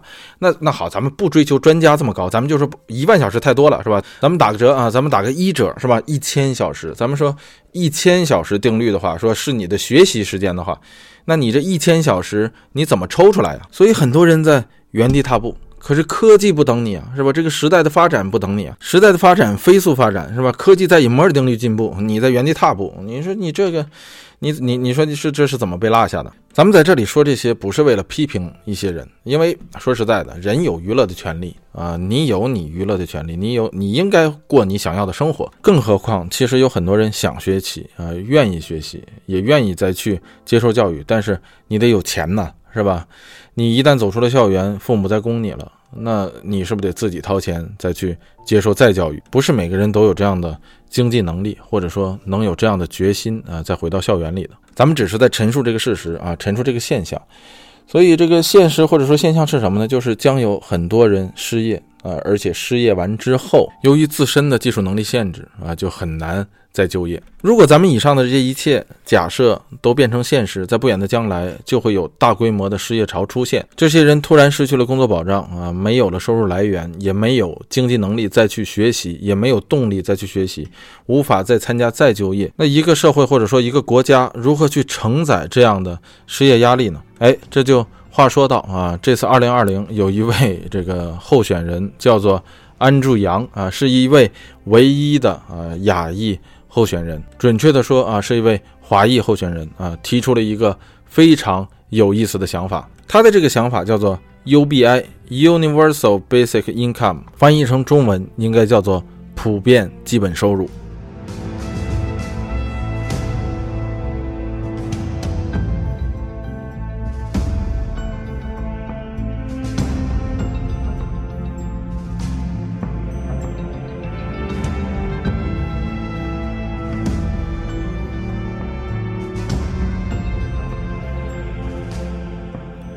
其实提到这个 UBI 啊啊，也就是这个普遍基本收入啊啊，这个东西并不是什么一个新鲜词。这一概念早在18世纪以前就被欧洲的这个学者们提出过，甚至美国的国父之一啊，托马斯潘恩啊，托马斯潘恩非常有意思。咱们日后再接着聊那个美国独立的时候，咱们再提他。托马斯潘恩就在他的著作中提到过普遍基本收入啊这样的理念。咱们先说啊，这个 UBI 这个概念，或者说全民基本收入这个概念，到底是什么意思？它指的是什么呢？它指的是，它指的是啊，为一个国家的公民提供啊无任何附加条件的定期现金支付。这个定期现金支付，我相信没有什么可解释的。但是什么叫无附加啊无任何附加条件呢？就是无论你的收入是多少，无论你有工作还是没工作，无论你是比尔盖茨还是街边的这个无家可归的流浪者啊，只要你是。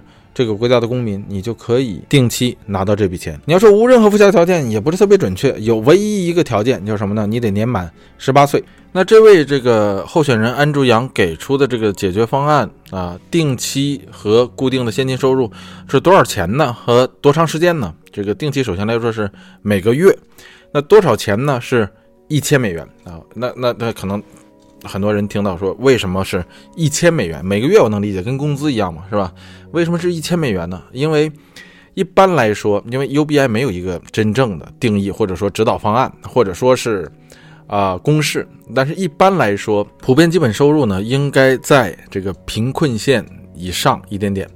这个美国的贫困线是多少呢？美国的贫困线是年收入两万一千美元，那这个一千美元一个月正好是两万四，所以就相当于刚刚过贫困线。如果说第一次听到这个概念的朋友们，那可能呃会很疑惑，是吧？咱们就先不说钱从哪儿来，咱们待会儿再聊。咱们就说这个为每个人无条件、没有任何条件的。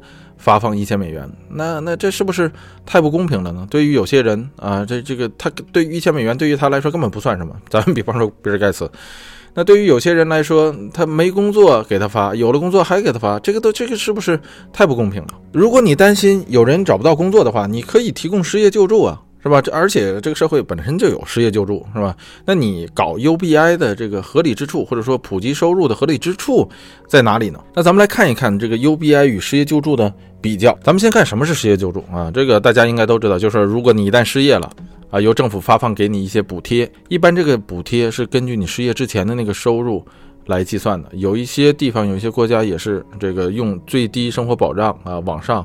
以乘一个小系数，然后得出来。呃，还有一个就是绝大多数的失业救助不会一直给你发放下去啊，一般来说会给你发放一到两年。如果给你发放失业救救助的这段时间你还找不到工作，那我也就不再给你发放了啊，那是你说明你自己不够积极啊。如果你找到工作以后，这个失业救助也就停止了。与此同时，政府还会给你提供一些这个再就业的培训，是吧？咱们刚才说了，那这个 UBI 普及基本收入与失业救助的。比较它的好处或者说失业救助的缺点是什么呢？就是首先来说，拿失业救助的啊这些失业者们找工作的压力极大啊，这使得什么呢？这使得这个失业者的精神状态会非常的糟糕啊，在这种精神状态、这种精神压力下，失业者们往往很难心平气和的去找工作，往往找到的工作再失业的这个失业率。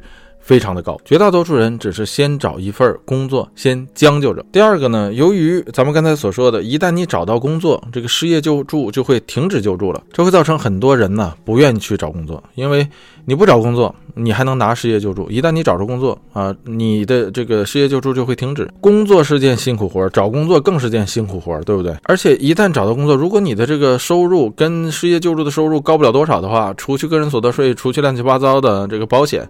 你拿到手的钱可能还不如失业救助多。所以这在现实生活中就会造成啊，这个失业救助反倒会把失业者锁在失业的状态中，使得这个失业者产生一种消极的找工作的态度。很多人会说啊啊，说那就应该让这些人逼着这些人去找工作啊，甚至连失业救助都不发啊，就是你要没工作了，政府也不养你啊，这个国家也不养你，社会也不养你，你就应该去拼了命的找工作，你就玩命去。这样的说法，我个人觉得不光是这个站着说话不腰疼啊，而且还是极不负责任的。首先来说啊，这就会造成一个治安问题。一个人饿着还好，你怎么能够看着你一家老小都饿着？那到最后不都是把好人逼成坏人了吗？是吧？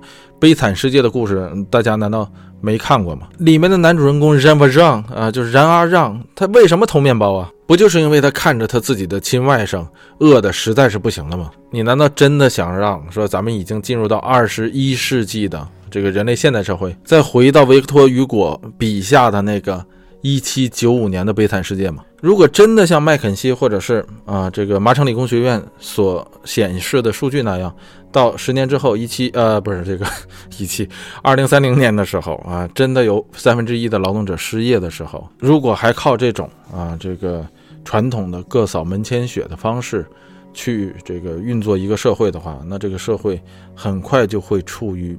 濒临崩溃的边缘，而提供这个 UBI，也就是普及基本收入就不一样了，因为在这个普及收基本收入呃发放的时候是没有任何条件的，无论你工作也好，不工作也好，都会给你发放这个基本收入。这样的话，这个失业的人他的这个精神状态，他所面临找工作的这个精神压力就会小很多。咱们之前也说过，这个人呢，呃，一旦焦虑，基本上做的所有的决定都是错的啊，也好不到哪儿去。当你不焦虑了，你做出来的决定才更有可能是对的，才更有可能让你长期受益。因为作为政府来说，啊，这个政府的责任并不是把失业者推掉，是吧？只要你找着工作，我就赶快一脚把你踢开，而是让你在这个环境之中啊，找到一个自己真正合适的位置。这样，当你找到工作啊，你的这个基本呃普及收入也不会就停止发放啊。所以你找到的工作，在都相当于是在这个普及收入的。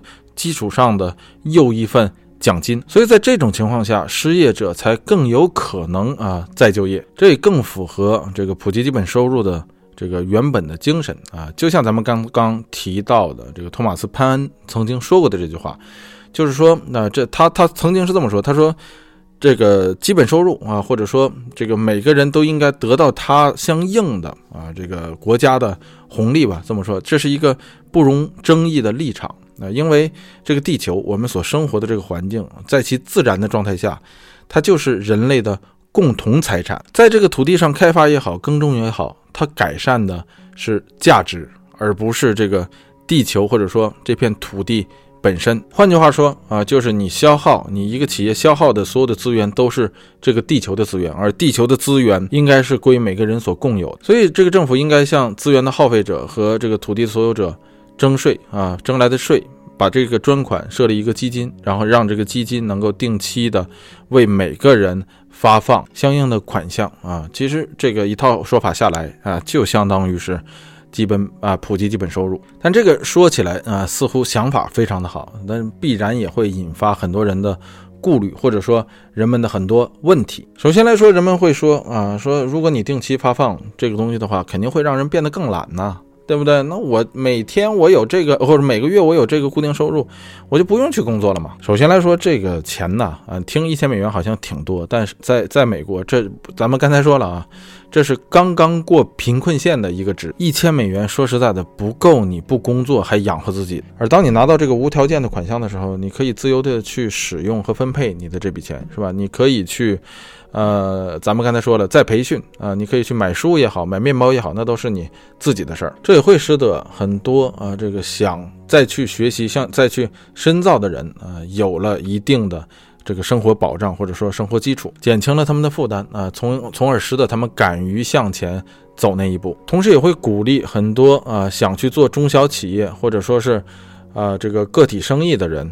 敢于迈出啊，向前迈一步。那另一个呃问题，自然而然的人们就会想到说，那这个穷人如果拿到这笔钱，那不得去买烟、买酒、买毒品呢？但这个实际情况啊，不管你信还是不信，这个实际的数据是这样的：这个穷人之中的吸毒、酗酒和抽烟的比例远远要低于富人之中这个抽烟、酗酒、吸毒的比例，只不过是穷人的基数相对来说比较大而已。那另一个最让人关心的事儿就是说，如果你每个人发一千美元的话啊，或者说一定量的钱的话，按月发。那你这会不会引发通胀啊？也就是通货通货膨胀啊？因为每个人都拿到了呃这个钱，都可能会去买东西去消费啊。那这样的话，不就是大家都去买同样的，都都去买东西？这样的话，这个商品价格不就会上升吗？钱就会变得不值钱吗？这个首先来说啊，这个普及基本收入不是印钞票啊，UBI 不是印钞票。呃，大家都知道这个能量守恒、质量守恒这句话是吧？这个货币也是这样，只要你不印钞票，这个货币总量是不变的。而这个话的前半部分是对的，是吧？这个每个人拿到一定量的钱之后，必然会去消费，这个消费必然会增加，而这种消费增加拉动内需，呃，必然会增加工作岗位。再加上咱们之前所说的，还会有很多人啊，会有一些人拿着。啊，有，因为有了这个呃基本普及收入之后啊，他们会更有决心啊，更勇敢地向前迈一步，去开创个人的企业，或者说是去进入到这个个体呃这个营业者之中去。这样的话，与前面的这个消费量提高啊加到一起，呃，如果为每个人每月发放一千美元的话啊，据估算会增加两百万的新工作岗位。另外还有一个就是这个。呃，每人每月发一千美元，这个受益人绝大多数的受益人是什么呀？咱们说了，这一个国家里头，这个有钱人最有钱的那只占百分之一，这个绝大多数的受益人是那百分之九十九。有这样一个数据显示啊，这个如果你把一块钱啊，这一美元留给企业主啊，如果企业主攒了一块钱的话，这个社会总值只会增加三毛九。就是说，这个企业主攒下这一块钱，他这一块钱未必会回流到社会中之中去，只会回流多少呢？三毛九。如果你把这一块钱发放给这个企业主的一个雇工的话，那这一块钱最终将会回流到社会总值中，而且还会增加社会总值。增加多少呢？增加两毛一，也就是变成一块两毛一。所以这一块钱给富人啊，社会总值只会增加三毛九；一块钱给穷人。社会总值会增加一块两毛一，也基于此，据研究啊说，如果实施一千美元一个月的这个普及基本收入的话，美国的 GDP 可以上涨百分之十二，而且这一上涨趋势，也是每年都上涨百分之十二，这一上涨趋势可以持续八年。而且啊，这个普及基本收入还有一个好处，就是当你发放普及基本收入的时候，就肯定这个社会就不用再发放什么什么最低生活保障了，也不用发这个失业救助金了。由于普及基本收入这个东西是无条件的，只要你年满十八岁就可以得到，所以这个东西基本上管理成本非常的小。它不像失业保障，是吧？你一旦就业了，我得管理你是不是就业了，你的发放时间还是有限制的，等等等等，一系列的东西，算起来很麻烦，监控也很麻烦。但基本收普及基本收入是不需要监控，不需要怎么管理的啊，只要发放就是了，我也不用管你到底是怎么花钱，所以这无形中就会减少政府的开支，可以削减政府人员，这样的话使得政府变得更精炼。好了，那咱们说啊，说 UBI 不错啊，普及基本收入挺好，哈哈。那这个，那这个，这这这这钱怎么来呢？你刚才说了，这个这不能印钞票，对不对？你不能印钞票的话，这钱大风刮来的吗？地里挖个坑是吧？扔进一块钱，浇点水，施点肥，来年就会变成一百块钱吗？所以咱们先看，如果实现这个普及基本收入的话啊，UBI 在美国得需要多少钱啊？这个有人计算过，这个需要三个 trillion，三个 trillion 多大呢？就是三三兆亿，相当于三千个。billion，你说这数是不是实在太大了啊？这个三三三万三万亿美元，但实际上呢，这个只需要不是三兆亿，而是需要这个一点八兆亿啊，也就是一万八呃一万八千亿美元。呃，为什么是这么说呢？因为现在美国的其他福利，什么失业保障啊，其他的救济这个失业人员、救济穷人的这个福利加不到一起，一共每年支出是多少呢？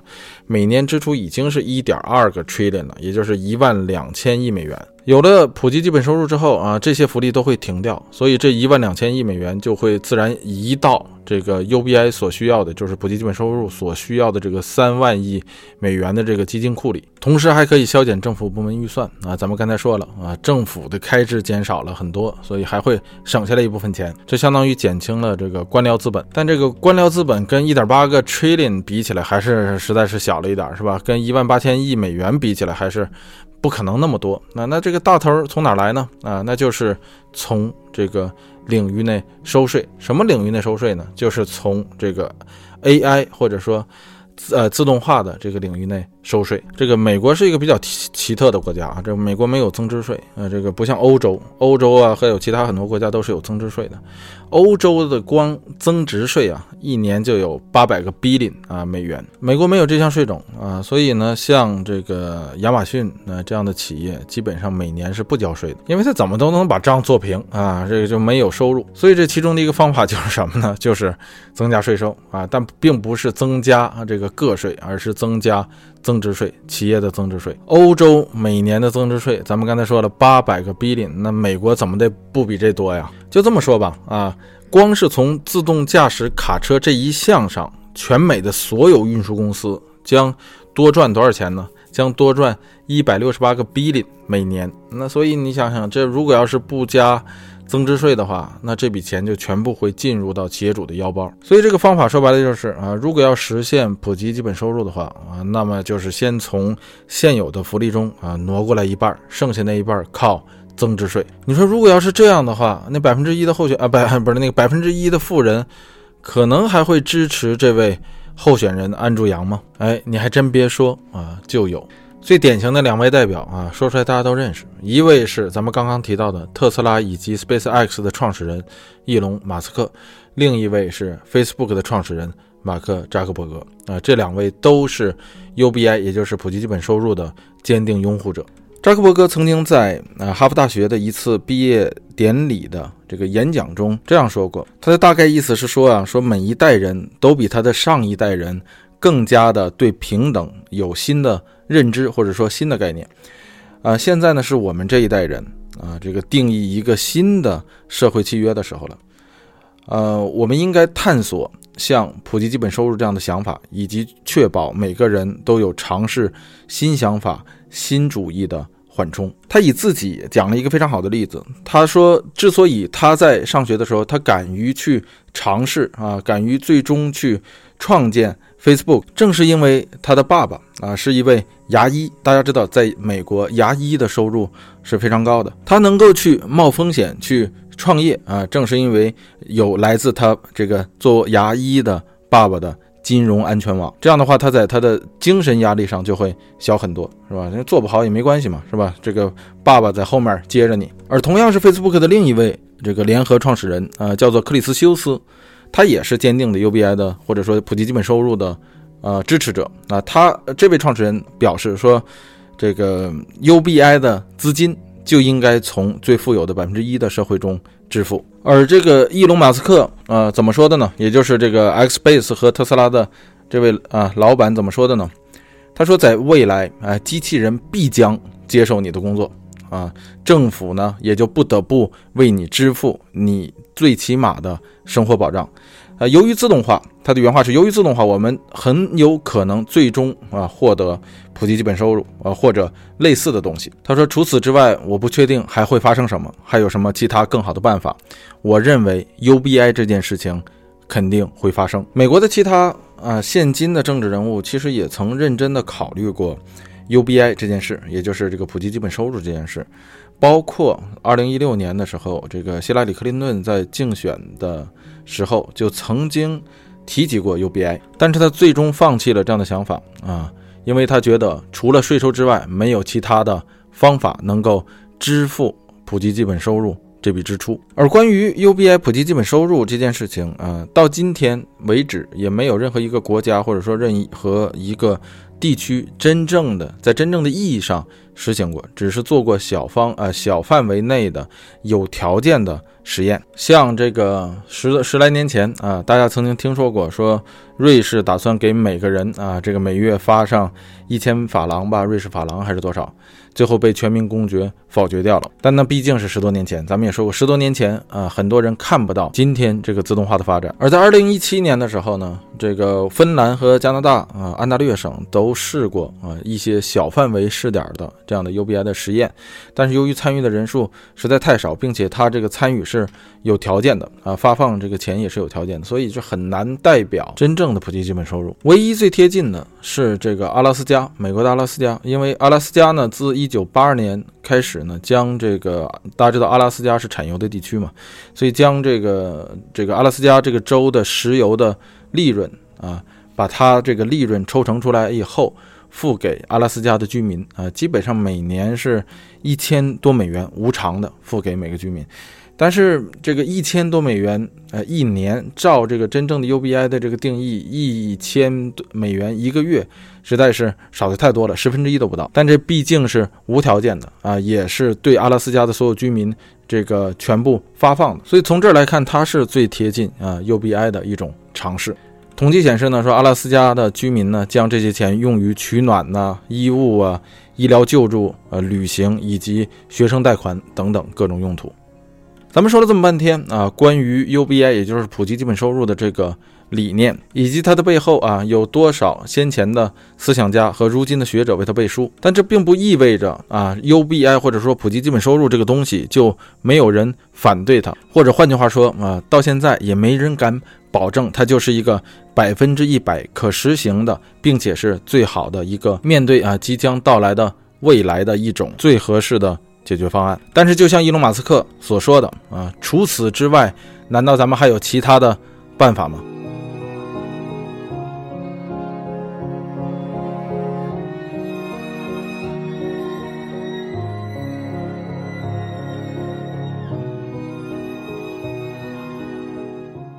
哎，这一期呢，咱们就聊到这儿。无论是自动化还是 UBI 啊，咱们在这里聊的都不是天方夜谭。人类社会持久持续的发展，不光需要科技啊，当然离不开科技的飞速发展。但是在科技的飞速发展的同时，我们也需要其他的方面啊，也能够像科技一样跟进。希望这个即将到来的未来，仍是我们曾经梦想的未来，仍是人类的未来。那咱们这期啊就到这吧啊，节目的最后还是啊这个说一下咱们的微信。公众号，咱们开篇说了啊，就是五个字：加州一零一，加州汉字一零一阿拉伯数字。付费节目啊，这个应该是快了，仍在筹备中啊，我到时候会在这个微信公众号里，呃，通知大家。另外还是那句话，是吧？这个如果大家觉得这个节目还算拿得出手的话，非常高兴大家把它分享给你身边的朋友或者是家人们。那咱们这一期就聊到这里，欢迎大家收听加州一零一。Drawn open cars. We'll see the shows at Delmonico's and we'll close the town in a whirl.